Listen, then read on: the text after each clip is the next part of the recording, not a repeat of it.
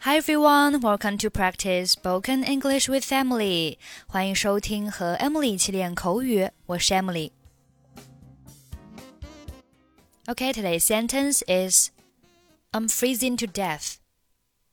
I'm freezing to death. I'm freezing to death. Freeze, F R E E Z E，动词，有结冰、冷藏。 冷冻的意思。比如说，湖面一夜之间就结了冰。The lake had frozen overnight。我想我要把多余的肉冷冻起来。I think I'll freeze the extra meat. Freeze 还可以表示非常的冷。If you freeze, you feel extremely cold. 比如说。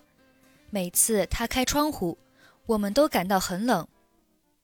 Every time she opens the window, we all freeze. Death, D-E-A-T-H，名词，表示死亡。To death，字面上理解是什么什么快要死了，它的意思是极其非常。比如说，我无聊的要死。I'm bored to death。所以，I'm freezing to death，字面上理解是我快冻死了，它的意思是我非常的冷。今天真冷，这里的冬天天气一般都怎么样？It's bitterly cold today. What's the weather usually like here in winter? 挺冷的，不过不会特别冷。 温度很少降到零下十华氏度以下。It's cold, but not very severe. The temperature seldom gets as low as minus 10 degrees Fahrenheit. 但是我都快冻死了。But I'm freezing to death. 可能要下雪了，没准我们今年会有一个白色圣诞节呢。 I think there will be a snow. Maybe we will have a white Christmas this year. 白色圣诞节是不错，不过我实在无法忍受这种严寒。White Christmas is lovely, but I just can't stand the cold.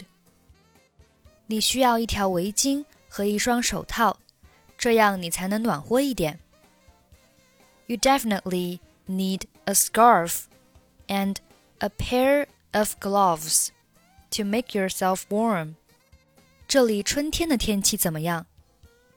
How about the weather here in spring? 春天时间不长，不过总的来说天气很好。We don't have a long spring, but on the whole, it is quite pleasant. 我希望春天能快点到来。I hope spring can be here soon. 会的，It will. It's bitterly cold today. What's the weather usually like here in winter? It's cold, but not very severe. The temperature seldom gets as low as minus 10 degrees Fahrenheit. But I'm freezing to death. I think there will be a snow. Maybe we will have a white Christmas this year. White Christmas is lovely, but I just can't stand the cold. You definitely need a scarf and a pair of gloves to make yourself warm. How about the weather here in spring? We don't have a long spring, but on the whole, it is quite pleasant. I hope the spring will be here soon. It will. Okay, that's it for today. 想要参与每日打卡、语音测评以及获取节目完整文本，欢迎关注微信公众号“英语主播 Emily”，回复“打卡”即可加入我们。I'm Emily. I'll see you next time. Bye bye.